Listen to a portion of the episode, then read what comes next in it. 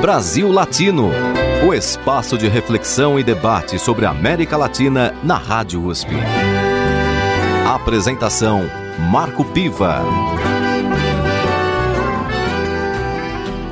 Olá, amigos e amigas do Brasil Latino, o programa que aproxima o Brasil da América Latina e a América Latina do Brasil. Na edição de hoje, eu entrevisto Ricardo Alexandre, jornalista e escritor, autor de uma obra recente, A Verdade os Libertará, que trata da presença evangélica no Brasil e na América Latina. Bem-vindo ao Brasil Latino, Ricardo Alexandre. É um prazer, Marco. Um grande abraço também para os ouvintes. É, espero é, colocar boas conversas em pauta. E neste Brasil Latino de hoje temos também a participação especial do nosso colega Rodolfo Gamberini. Bem-vindo ao Brasil Latino mais uma vez, Rodolfo. Obrigado, Marco, pelo convite. Obrigado, Ricardo Alexandre, pela presença. Ricardo, é, você nos últimos tempos estudou os evangélicos e com foco mais especialmente na participação dos evangélicos no movimento que culminou com a eleição de Jair Bolsonaro. Existe uma, na sociedade brasileira, talvez, uma, não sei se um ranço, se um preconceito, se um erro de conceito, de chamar os evangélicos de uma única, de, de, considerar os evangélicos uma única categoria coesa, única, indivisível de os evangélicos. Você é, percebeu é, muitas fissuras nesse conceito que a sociedade brasileira tem sobre os evangélicos? Ah, completamente, Gamberini, completamente. Eu acho que os evangélicos, e olha só, eu já generalizando aqui também, né, é, sempre tiveram uma, uma, uma tendência ao sectarismo, no sentido de não se misturar, né? A própria, o próprio conceito de santidade dentro da igreja já pressupõe uma certa separação, né? Isso é, doutrinariamente falando, né? Então, nunca foi um grande problema para, para, para os cristãos serem incompreendidos, né? Uh, só que há a contrapartida disso, há a contraindicação dessa, dessa medicação ali, digamos assim, que é o fato de as pessoas começarem a entender isso como uma massa homogênea. E não tem nada mais diferente, mais diferente da realidade do que isso. Né? O, o, o movimento da reforma protestante já era uma cisão e, e, e ele vem de cisão em cisão, ele, ele, ele normatiza, normaliza a, a, as divergências. Né? A, a partir do momento que você não tem mais uma sé, você não tem um poder central, e eu digo isso sabendo que a Igreja Católica já é muito diversa dentro dela, né? Mas ela pelo menos ali tem uma certa uniformidade catequética, digamos assim, né? Os evangélicos não, é, é quase uma virtude é, que eles vão se separando e vão se multiplicando, muitas vezes por motivos é, de organização, né? Por exemplo, os batistas eles entendem que as decisões precisam ser tomadas em assembleia né? É, é uma igreja congregacional que costuma se chamar.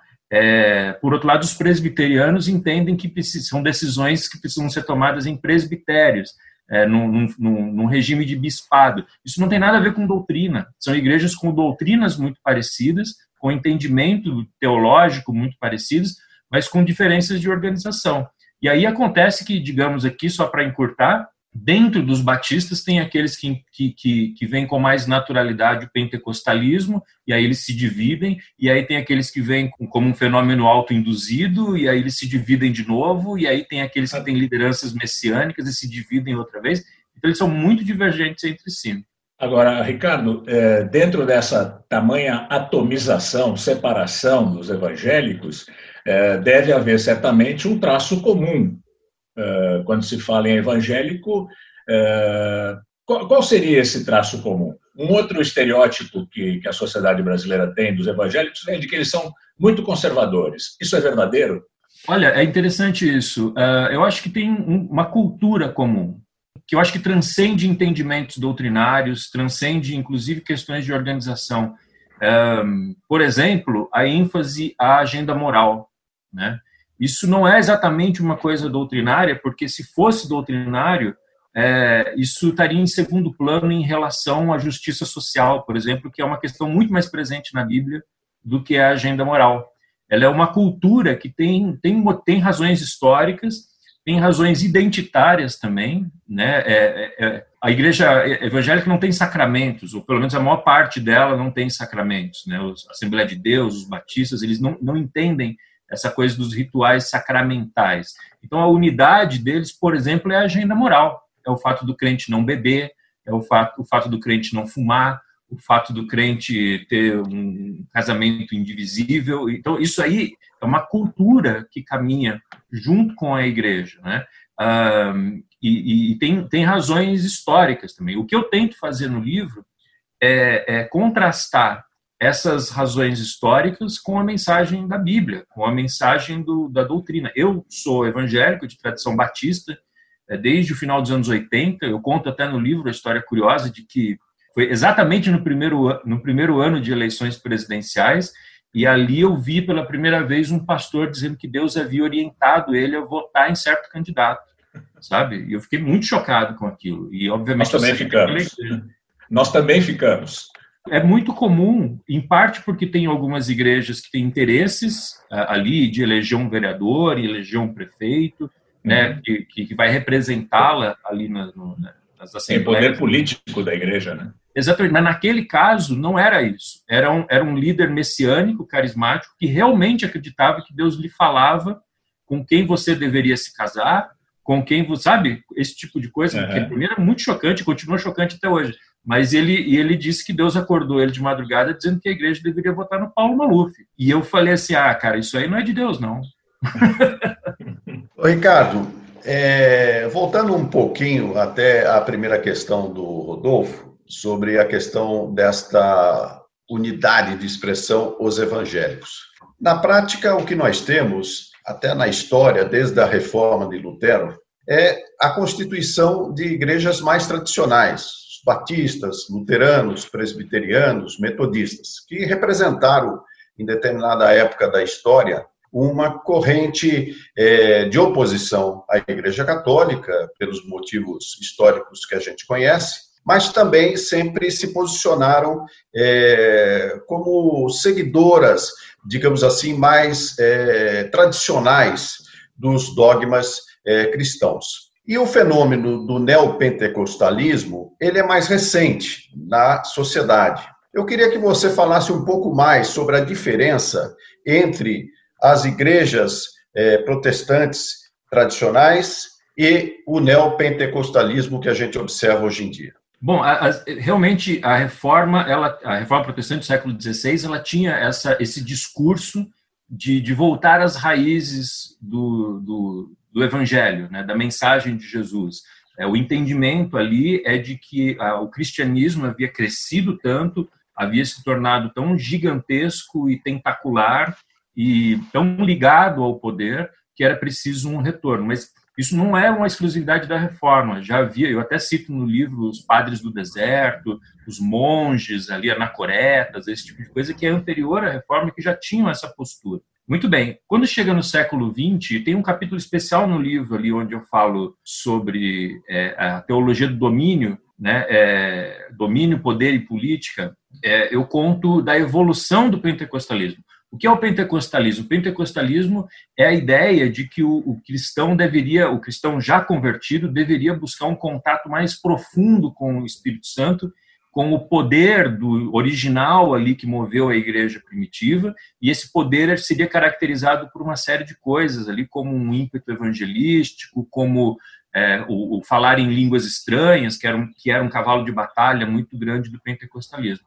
A história vai registrar três ondas diferentes do pentecostalismo, três momentos diferentes. O primeiro é esse, das igrejas é, Assembleia de Deus, Congregação Cristã no Brasil, o segundo é daqueles movimentos evangelísticos ali, da Deus é Amor, o Brasil para Cristo, que eram aquelas, essas, essas caravanas, que era muito baseado na coisa da, da expulsão de demônios, naqueles rituais de exorcismo, né? Tem a Deus é Amor ali na Avenida do Estado até hoje e tal. É, e também uh, na coisa de cura, cura e libertação. O cara era paralítico, começa a andar, o cara tinha uma doença, sabe, era mudo, voltou a falar. É, é, é, esse era o discurso da segunda onda. A terceira onda do pentecostalismo é chamada de neopentecostalismo, porque ela reinventa, ela reinventa toda, toda a estrutura do próprio pentecostalismo. Né? Então, por exemplo, é, e isso é, de fato é o nosso assunto aqui, uh, ela reinventa a questão do demônio, que antes o demônio estava no corpo de alguém, agora o demônio está em toda a estrutura. Ele pode estar no, no, governo, ele pode estar nas doenças, ele pode estar nos vírus, ele pode estar nas bactérias, ele pode estar na inflação. Né? Então a pessoa expulsa o demônio fazendo aquelas campanhas, dando dízimo, é, sendo fiel na igreja. É, outra, outra questão ali é o da prosperidade, a teologia da prosperidade, que se você olhar com, com calma, você vai ver que casa historicamente, perfeitamente, com a corrente neoliberal dos Estados Unidos e da Inglaterra.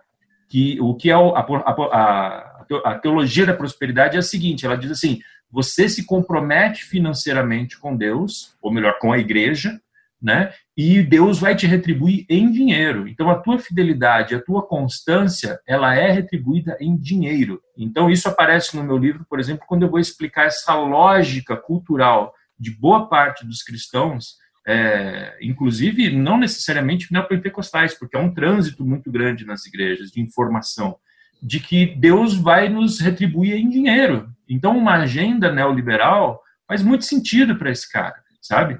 Então, é, isso é, é, é essa, essa postura neopentecostal, que é refutada por, por praticamente todas as correntes evangélicas, é, com mais veemência pelos próprios pentecostais tradicionais. Os primeiros que se levantaram contra o caráter herético disso foram os próprios pentecostais que não reconheciam nisso uma continuidade do pentecostalismo. Ele é, na verdade, uma reinvenção e tem muito a ver com televangelista. Televangelismo que criou o neopentecostalismo. Tanto que a, a, grande conselheira espiritual do Donald Trump nos Estados Unidos é a Paula White, que é uma televangelista, e aqui no Brasil é o Silas Malafaia, que é um televangelista. Então, essa, essa a noção do neopentecostalismo é muito ligada às grandes redes de igreja, ao, ao, ao, ao, ao televangelismo, é, mais até do que ao próprio pentecostalismo. Ricardo, por que, na sua opinião, os evangélicos cresceram tanto em número? Se nós pegarmos os números, é, houve um, uma grande debandada da Igreja Católica, dos católicos, para religi as religiões evangélicas, as denominações evangélicas. Isso ocorreu especialmente em países que não são do capitalismo central. São países que estão na, na, na periferia do capitalismo, na África, na América do Sul, uh, em países uh, de um capitalismo ainda atrasado, retrógrado. Por que aconteceu isso nesses países? Olha, eu vejo dois motivos. O primeiro é, é de que são países abandonados pelo poder público.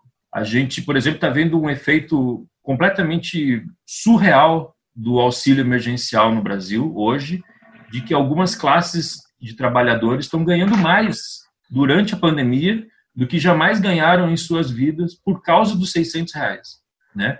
Então a gente a gente subestima muitas vezes as pequenas coisas.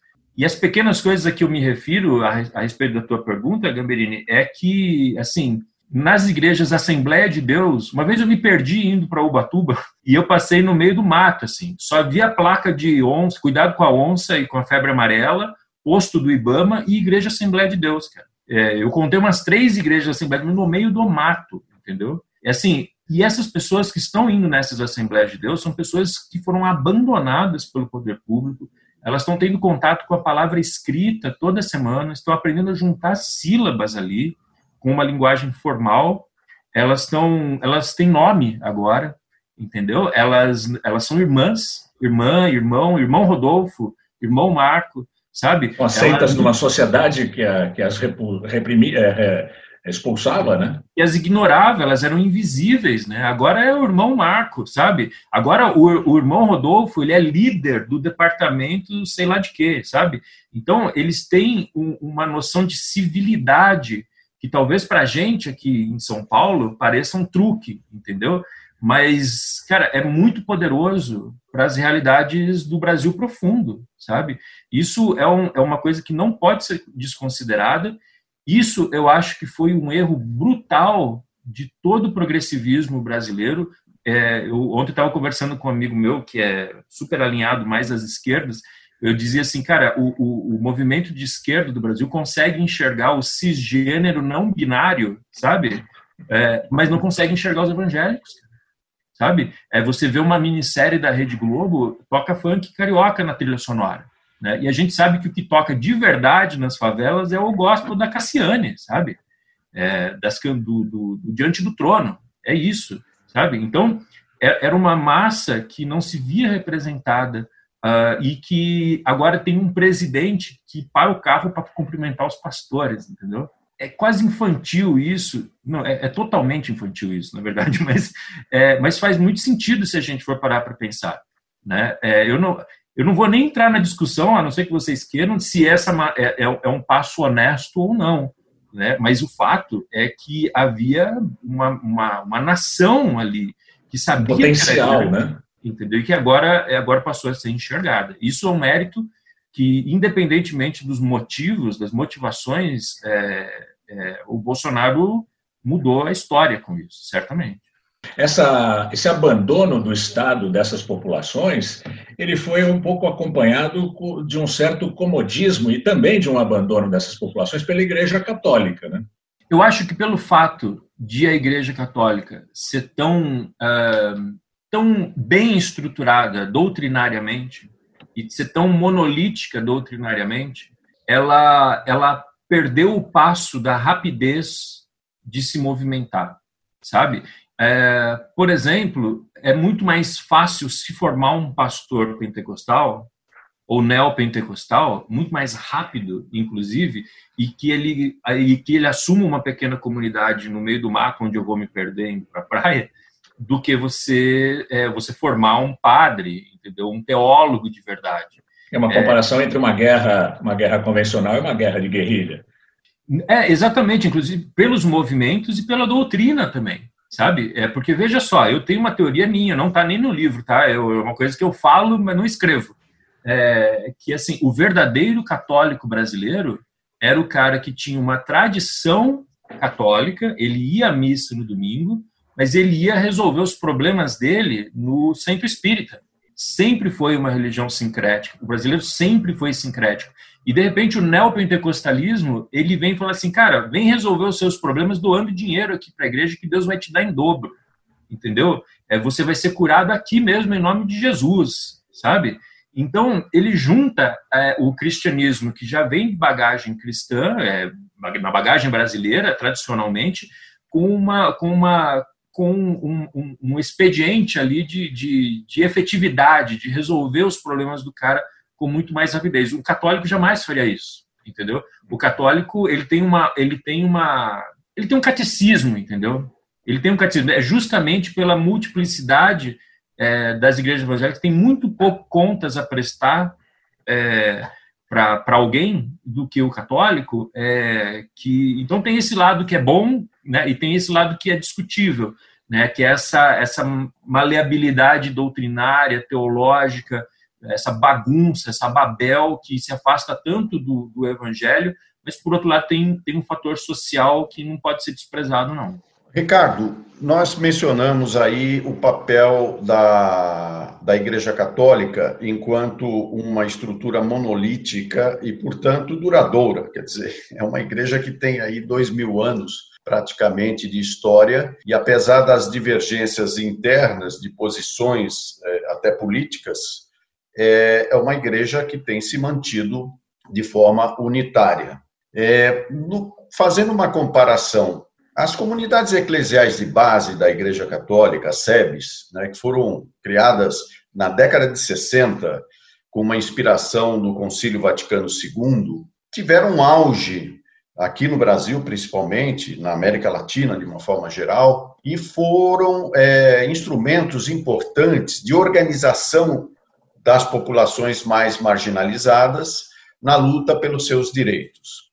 Quando você comenta que lá no meio do mato é, tem uma igreja, Assembleia de Deus, é, da, de populações que antes eram invisíveis, você vê um potencial também de organização popular é, à semelhança das comunidades eclesiais de base?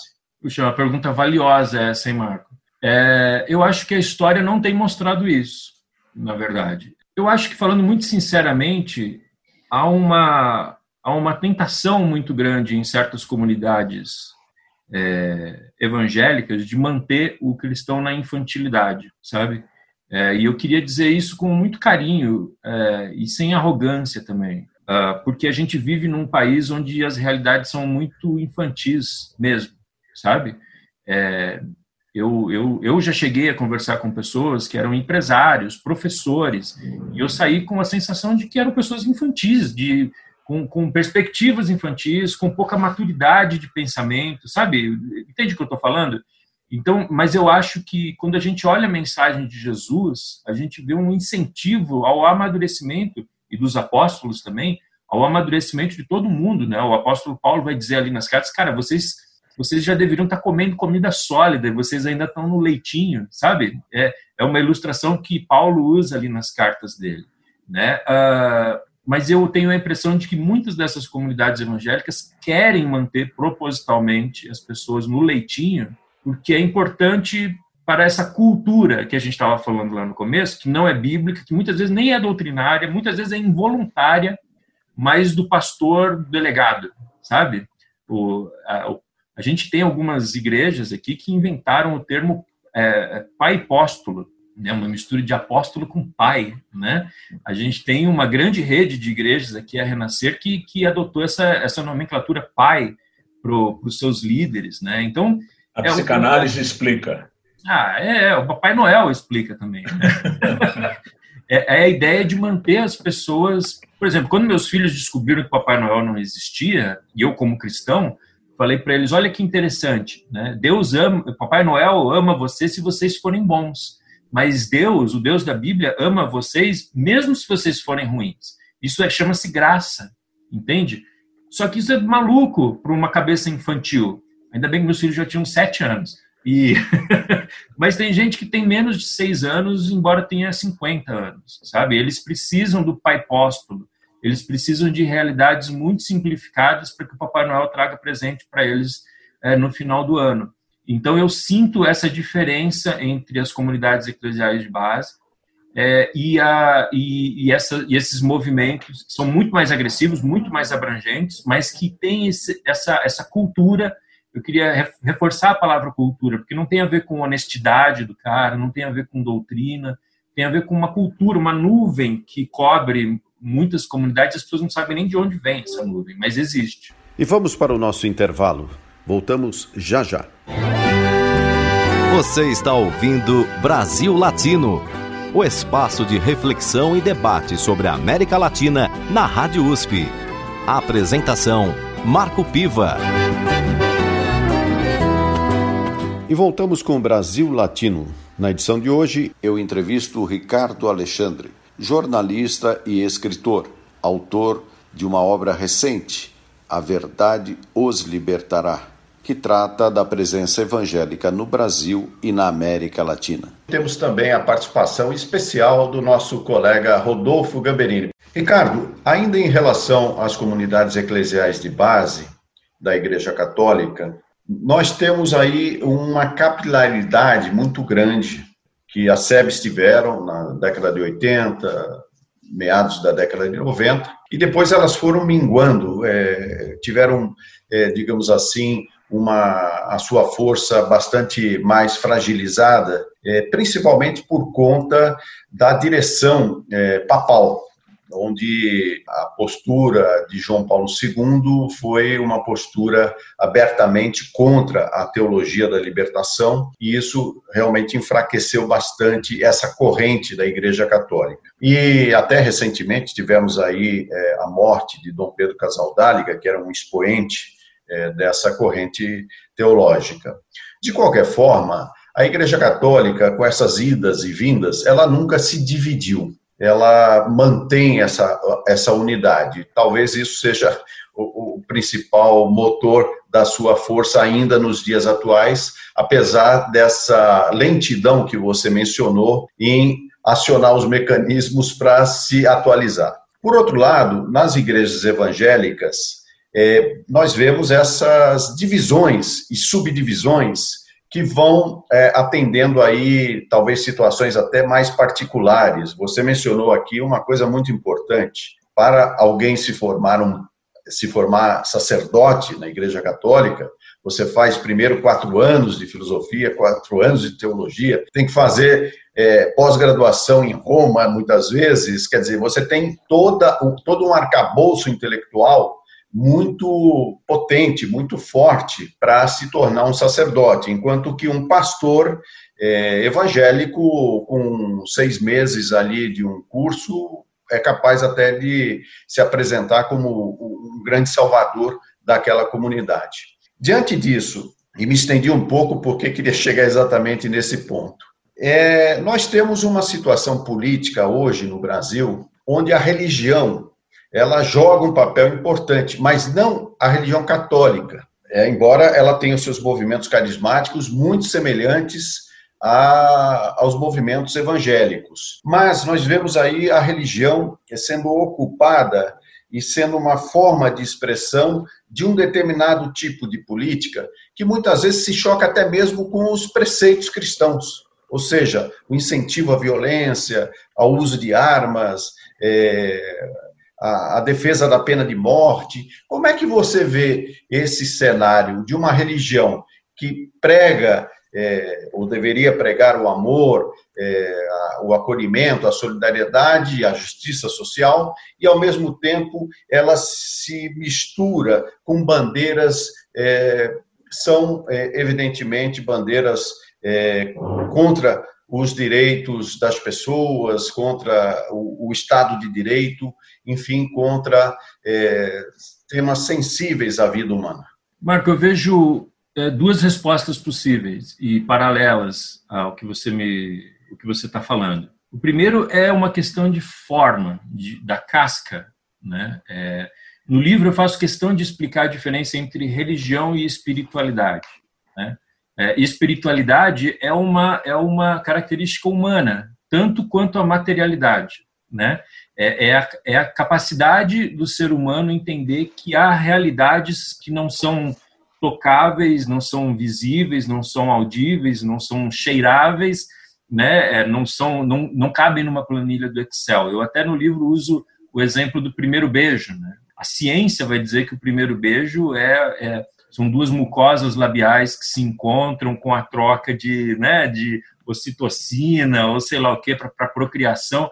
Eu falei, cara, não foi assim meu primeiro beijo. Tenho certeza que o seu também não foi, o que o do Rodolfo também não foi.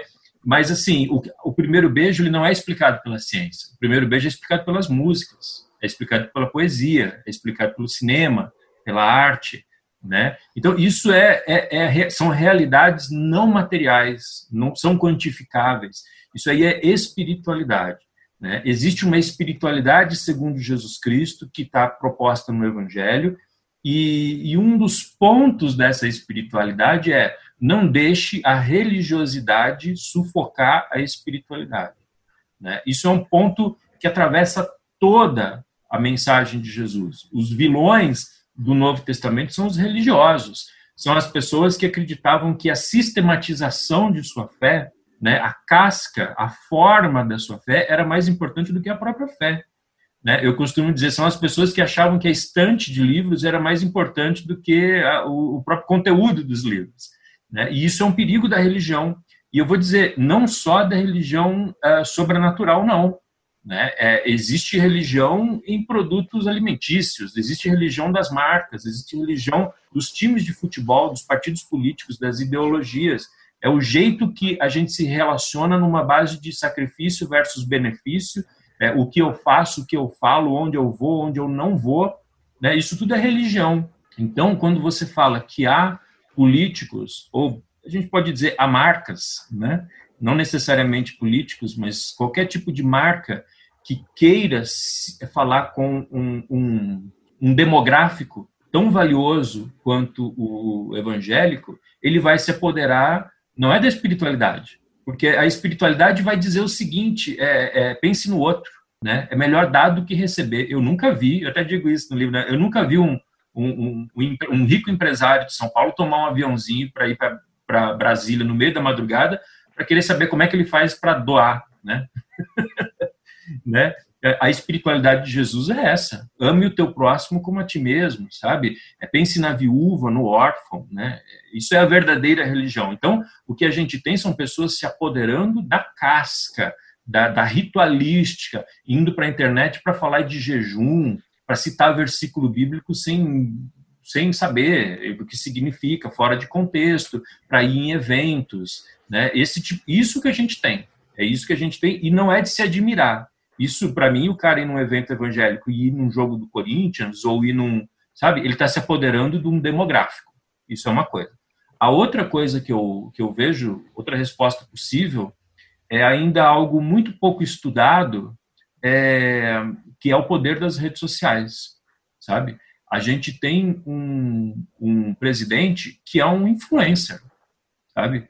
A gente tem um presidente com 90 milhões de seguidores nas redes sociais. Para efeito de comparação, o Lula, o outro candidato que a gente teve em 2018, tem nove. Eu comparei, é, ali no livro tem as comparações do. O Bolsonaro tem mais seguidores no YouTube do que o New York Times, entendeu? Então, puxa, o Felipe Neto fez um vídeo super legal anti-Bolsonaro, Peanuts, sabe? É, isso não representa nada para ele. Ele é uma potência de comunicação nas redes sociais. E as redes sociais, é, numericamente, estrategicamente, isso aí é, é cientificamente comprovado, as redes sociais valorizam a agressividade, valorizam o emocionalismo moral.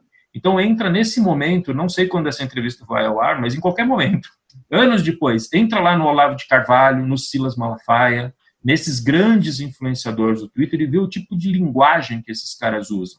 É sempre vagabundo, pilantra, petralha, ó, é, né, vergonha. São palavras com altíssima carga de emocionalismo moral. Então, eu, eu acho que é o choque desses dois mundos. É, é um presidente que se apodera da ritualística, da casca, dos, de, de, de pequenos de acessórios que são muito valiosos para o público é, evangélico médio, ou pelo menos o público mais desinformado dentro da massa evangélica, e ele usa também do seu arcabouço, do seu poder de comunicador, é, usando as regras das redes sociais, que ali, bicho, eu acho que a, a história vai, vai, vai, vai olhar as redes sociais igual a gente olha para os nossos amigos que tinham 12 anos e já fumavam, sabe? A gente já falou assim, cara, como como um dia a gente deixou crianças expostas a isso, como nós caímos nesse truque, nessa armadilha das redes sociais, eu acho que é, um, é uma plataforma demoníaca. Demoníaca. Vou usar a palavra aqui do, do, do assunto. Você, pelo que você respondeu agora, você acredita que esse contingente evangélico, nós estamos falando do quê? De 45, 50 milhões de pessoas? É, estimadamente sim. É, 45, 50 milhões de pessoas. Esse contingente evangélico uh, deve continuar uh, aliado de um candidato de extrema direita, um candidato moralmente conservador, um candidato como Jair Bolsonaro? Deve acompanhar a par e passo esse candidato? Brino, eu já vejo movimentos de alas conservadoras é, propondo uma oposição conservadora ao Bolsonaro. O que seria isso? Porque a verdade é que o Bolsonaro ele não é conservador, né? Essa é que é a realidade. Ele é um revolucionário, cara. Ele é um revolucionário da luta armada, né? Ainda por cima. Ele de conservador não tem nada, né? Ele sempre foi ideológico. Sim, é, é, é o, o, o, conservadorismo como prudência política, né? Tipo, é a estrutura, cara, não tem nada a ver com o Bolsonaro. O Bolsonaro quer armar as pessoas para as pessoas irem defender ele na rua, sabe? Dar tiro pro alto. Espero que para o alto, né? A gente, torce, a gente torce que seja para o alto. É, então, isso não tem nada de conservador. Então, alas à direita do espectro evangélico já estão se posicionando politicamente contra o que, evidentemente, é, um, é, é, uma, é, um, é uma atitude revolucionária. Então, o conservador ele é anti-revolucionário. Né? Ele diz que a revolução nunca é a solução. Né? Então, esse, isso eu acho que é um ponto. Eu acho que tem um outro ponto que é de, uma, é de um estudo que eu achei é, e que eu citei no livro, que sobrepôs é, as manchas evangélicas predominantes no Brasil com a votação de Jair Bolsonaro em 2018. E elas não são coincidentes. Elas não são coincidentes. É, a defesa ali do pesquisador de que isso mostra de que os evangélicos não foram tão determinantes para a eleição de Bolsonaro, como a gente gosta de acreditar. Mas eles tiveram um papel que foi muito importante, que foi trazer o Bolsonaro para as camadas C e D, onde ele não tinha acesso e que eram é, historicamente mais propensas ao petismo. Então, os evangélicos teriam, segundo essa análise, é óbvio que há outros contingentes vários é, abordados no livro, e na realidade também, é, os, os evangélicos teriam sido um canal pelo qual um presidente sem tempo de TV e, e, com uma estratégia totalmente focada em redes sociais, tecnologia e celular, como esse cara conseguiu chegar nas camadas geralmente mais próximas e próprias do lulopetismo, né? E hoje ele tem uma outra ferramenta para chegar nessa, nessa, nesse público, que é o auxílio emergencial. A gente acabou de ver essa nova pesquisa, onde a popularidade dele não só não caiu durante a pandemia, como subiu, Muito. especialmente em, nessas camadas C e D, claro. que agora estão recebendo um dinheiro que eles nunca tinham recebido. Então, é, eu acho que os evangélicos eles têm outras funções agora é, tanto que agora ele está se aproximando mais das igrejas históricas, ele tem um ministro que é presbiteriano, que é o André Mendonça, ele tem uma outra configuração ali que a gente precisa observar com mais carinho. A minha proposta com o livro é um pouquinho mais simples do que, todo, do que a sua pergunta pressupõe, é de que as igrejas sejam menos inocentes é, em relação ao marketing político nas próximas eleições ao discurso pseudo-cristão, né? as ferramentas. Explico ali muito sobre marketing político, posicionamento, discurso, porque o fenômeno do bolsonarismo é basicamente, em relação especialmente aos é totalmente discursivo. Né? Não tem nada na história do Bolsonaro. Eu até cito o André Mendonça dizendo que ele era um profeta contra o crime. Cara, pega, pega as defesas dos projetos do Bolsonaro na Câmara, não tem nada explodir, a ver com... Explodir bomba em quartel? Não, eu, os projetos do Bolsonaro era tipo aplaudir hasteamento de bandeira, sabe? Era tipo um negócio assim que você fala, cara, é só perfumaria, sempre foi isso, sabe? É, o Bolsonaro calado, como ele tem sido nos últimos meses, é o verdadeiro Bolsonaro. É um cara que não tem o que dizer e não tem o que fazer, não tem o que falar, né? É, e então assim, como é que o, o voto evangélico foi um voto de fé, né, em algo que não se via e em algo que se esperava que acontecesse. Uh, então é um pouco por aí, uh, eu vejo a situação. Ricardo, o fenômeno pentecostal ele está presente de uma forma generalizada é, na América Latina, inclusive com a eleição de presidentes muito afinados com esse tipo de, de vocação, de, de instrumentalização até Portanto, até o, o, Bolsonaro não é um caso único na América Latina. Né? Ele tem aí os seus pares. Como que você vê a presença dos evangélicos no nosso continente?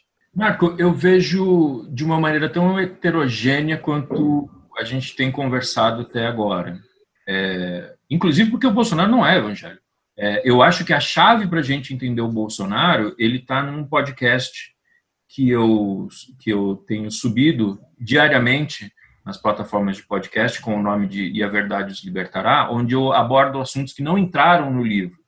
E ali eu falo de um, de um discurso do Marcelo Crivella, de 2011, na Igreja Batista da Lagoinha, em Belo Horizonte, onde ele dizia o seguinte: chegará um dia onde os evangélicos elegerão um presidente que irá para Brasília trabalhar por nós sabe? Note que ele não dizia nós vamos botar um cristão na presidência. Ele não dizia nós vamos levar alguém que é um seguidor de Jesus para ir lá espalhar o evangelho, sei lá o que que ele quer que alguém faça lá. Mas ele quer um cara que não precisa necessariamente ser cristão, mas que vá lá para trabalhar pelos cristãos. Mano, isso é a coisa mais anticristã do mundo. Né? o evangelho de Jesus é da doação, mas essa cultura de caras como Crivella espera que alguém vá lá para trabalhar por ele. Né? Então, o Bolsonaro ele tem essa, essa função na cabeça desses líderes. Ele vai lá para facilitar a nossa vida. Então, eu acho que é um negócio diferente. A gente tem exemplos de, de políticos evangélicos. Né? Garotinho era um, era um político evangélico. Uh, e, e, quase chegou lá, né? ele foi terceiro, terceiro mais votado ali já, já aconteceu disso. Mas é, aí eu vejo que há uma, uma heterogeneidade muito grande né, que, que chega uh, ao, ao, ao Rios Mote, né, da, na, na, na, Guatemala, né, que ele dizia que o verdadeiro cristão tem a Bíblia numa mão e uma metralhadora na outra. Né?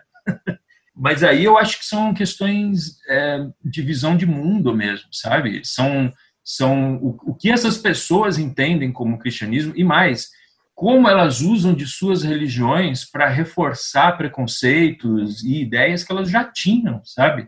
Uh, elas, elas acabam pensando ali, criando a sua própria doutrina, é, muitas vezes para recriminar pessoas, para diminuir gente, para avançar num contingente. E a gente não precisa chegar em, em, em, em, em elementos tão, tão tão radicais como o, o Efraim Rios Motti, a gente pode falar dessa louca divisão que há entre, na igreja de, entre esquerda e direita. É uma coisa que eu nunca vi antes, sabe? É, a, a, pessoa se apodera do, do, dos trechos da Bíblia mais conservadores e ignora todos os outros relativos à justiça social, a, a, né, a, muitas vezes até a insubordinação pública, né? E aí ele, ele vai. E, e, as pessoas de esquerda a mesma coisa, se apoderam das, dos trechos bíblicos ali que falam sobre, sobre é, assuntos mais caros à esquerda e ignoram todo o outro lado. Então, eu acho que é muito, é muito maluco isso, sabe?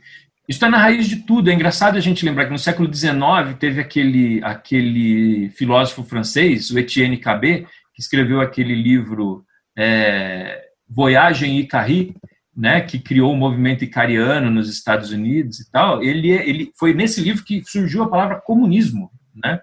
E ele era um cristão super convicto. E, e ele escreveu um livro chamado Verdadeiro Cristianismo, isso no século XIX, onde ele dizia que o verdadeiro cristianismo era o comunismo, né? então você vê que esse apego a, a, aos extremos não é exatamente uma novidade. É, eu acho que a novidade é que ele tem sido artificializado pelas redes sociais, pela essa cultura da polarização, que é muito interessante para os governos, né? É muito mais fácil você manipular quem está quem tá nos extremos do que as pessoas um pouquinho mais centradas.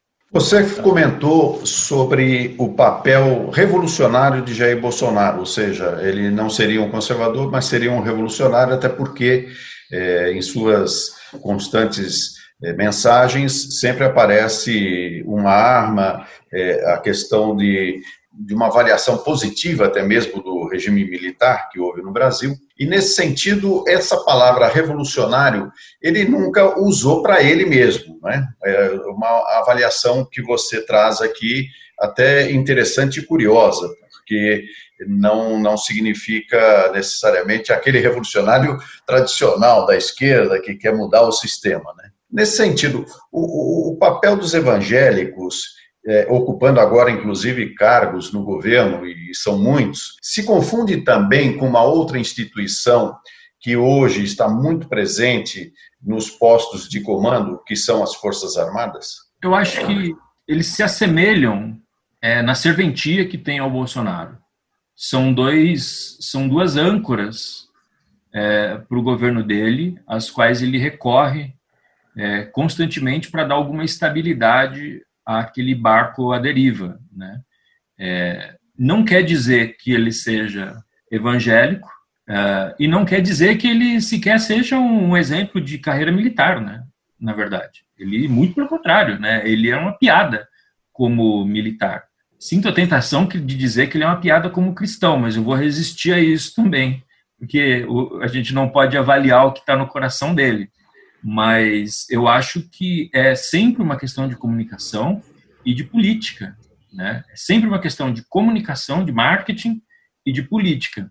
Eu acho que nos dois casos a questão é que a, a, a gente de dentro dessas estruturas, as forças militares, as forças armadas e os evangélicos que têm interesse em negociar com ele, sabe?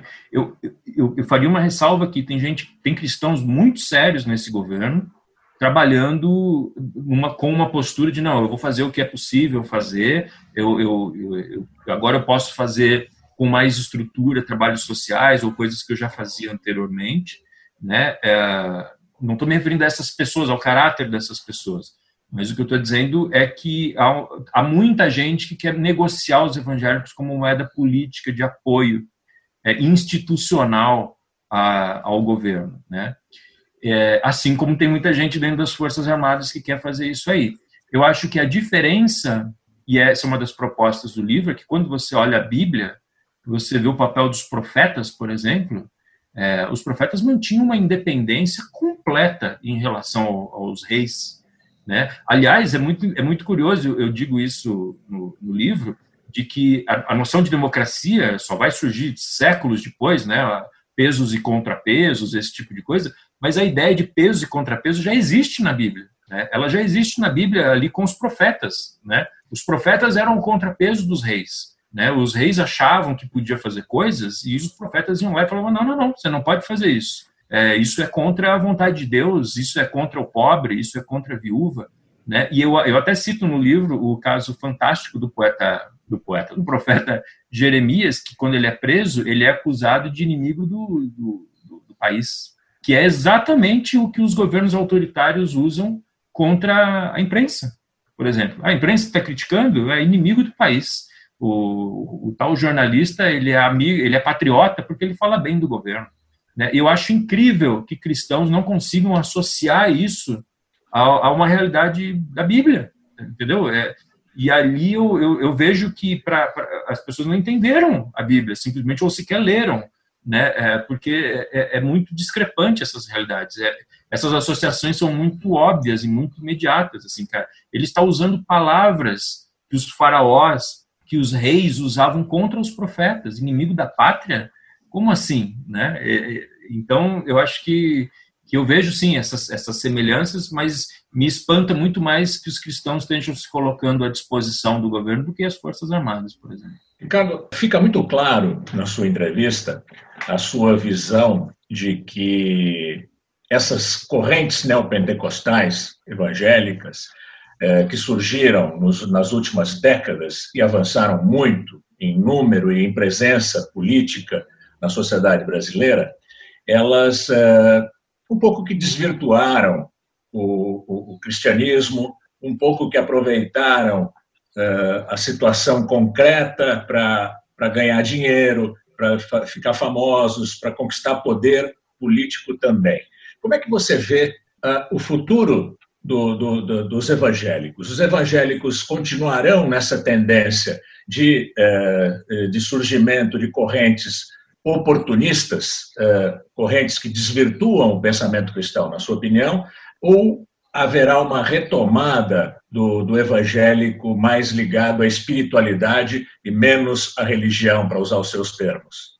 Gamberini, eu acho que é importante a gente dizer antes de que o, o verdadeiro cristianismo ele é inclusivo ele é a proposta mais inclusiva de todas. Né? É graças a essa ideia de inclusão, de respeito aos mais fracos, que as pessoas pararam de abandonar crianças defeituosas à margem das estradas. Né? Por exemplo, que era uma prática comum em qualquer cultura, inclusive na cultura romana. Né? A ideia de que o mais fraco tem de ter prioridade ela tem muito a ver com essa ideia do cristianismo como uma proposta de inclusão. E eu digo isso para dizer que o verdadeiro cristianismo é uma coisa que não se manifesta como eu gostaria que se manifestasse né, na prática. Porque o verdadeiro cristianismo é uma coisa muito interiorizada, é uma coisa do coração das pessoas, é, que, que tem cicatrizes, que tem histórias próprias, que tem que tem entendimentos às vezes confusos. Então, o, cristianismo é um troço onde cabe o Ricardo Alexandre e o Silas Malafaia, onde cabe o Papa Francisco e o Bento XVI, né? Aquele filme do, do Fernando Meirelles é ótimo por causa disso, entendeu? Aquilo é o verdadeiro cristianismo. É uma coisa onde duas pessoas não têm nada a ver uma com a outra, pensam bem o mundo de outra maneira e, e estão na mesma posição, inclusive, né?